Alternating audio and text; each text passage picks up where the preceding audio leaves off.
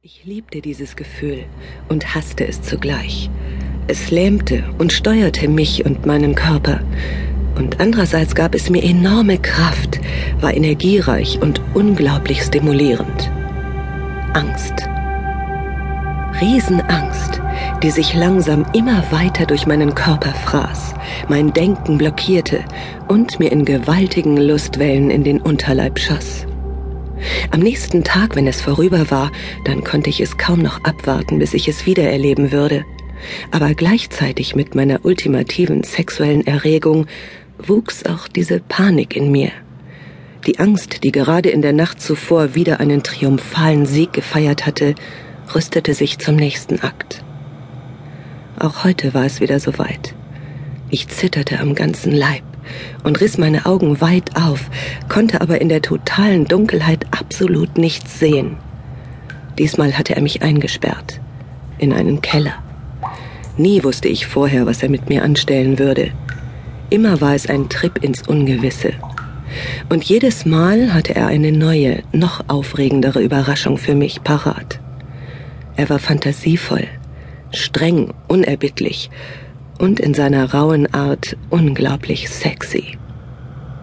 Er hatte mich gefesselt, mir einen Sack über den Kopf gezogen und mich ins Auto gestoßen. Dann war er mit mir an diesen Ort gefahren. Er sagte nichts, sprach nicht mit mir, obwohl ich ihn immer wieder fragte, was er denn vorhätte. Plötzlich hielten wir an. Er zog mich aus dem Wagen, führte mich in ein Haus und eine lange Treppe hinunter in diesen Raum. Dann nahm er mir die Handfesseln ab, zog die Tür hinter sich zu und ich war allein. Ganz allein. Ich zog mir den Sack vom Kopf, doch die Dunkelheit schloss mich total ein. Nicht der kleinste Lichtstrahl drang in diesen Raum, und um mich herum war nichts als unheimliche Stille. Ich versuchte mein Gefängnis durch Tasten zu erkunden.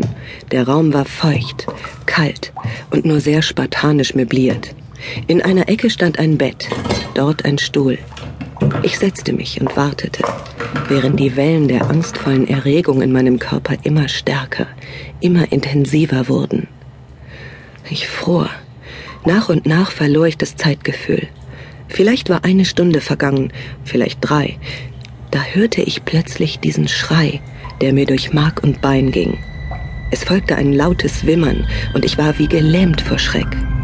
Meine Hände krampften sich um den Stuhl und ich riss die Augen weit auf und starrte in die Richtung, in der die Tür sein musste. Voller Panik lauschte ich den nächsten Geräuschen. Was war das? Ein Stöhnen, mal leise, dann wieder intensiver. War da nicht so etwas wie Musik im Hintergrund? Die klang, als würde sie direkt von einem anderen Stern kommen? Irgendwie sphärisch, nicht einzuordnen. Dann wieder dieses Wimmern einer Frau, das einerseits unglaublich lustvoll und ekstatisch, gleichzeitig aber auch erschreckend gequält und leidend klang.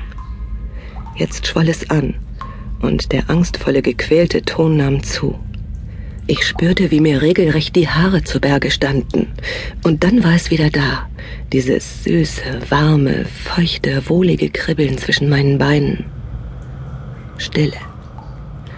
Angst und Stille. Unendlich lange. Dann endlich seine Schritte auf der Treppe. Die Tür wurde aufgeschlossen. Er kam herein. Hinter ihm eine kleine vermummte Gestalt mit einer Kerze in der Hand. Der Raum wurde in ein gespenstisches Licht getaucht. Sein Gesicht war hart. Mit kalten Augen sah er mich an, von oben herab. Dann ein Wink zur Tür und die Gestalt stellte die Kerze auf den Boden direkt neben das Bett und verließ den Raum. Wir waren allein. Ich bebte vor Erregung. Sein Blick glitt einmal kurz hinüber zum Bett. Ein kurzes Lächeln umspielte seine Mundwinkel und ich wusste, was er wollte. Jetzt. Hier. Lust ohne Umschweife. Mit zitternden Knien stand ich auf und ging hinüber zum Bett. Vornübergebeugt kniete ich mich darauf, senkte den Kopf und konnte im schwachen Schein der Kerze sehen, wie er hinter mich trat.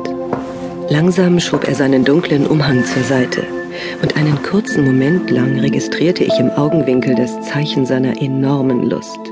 Dieser Mann war wie ein unersättliches Tier. Dann löschte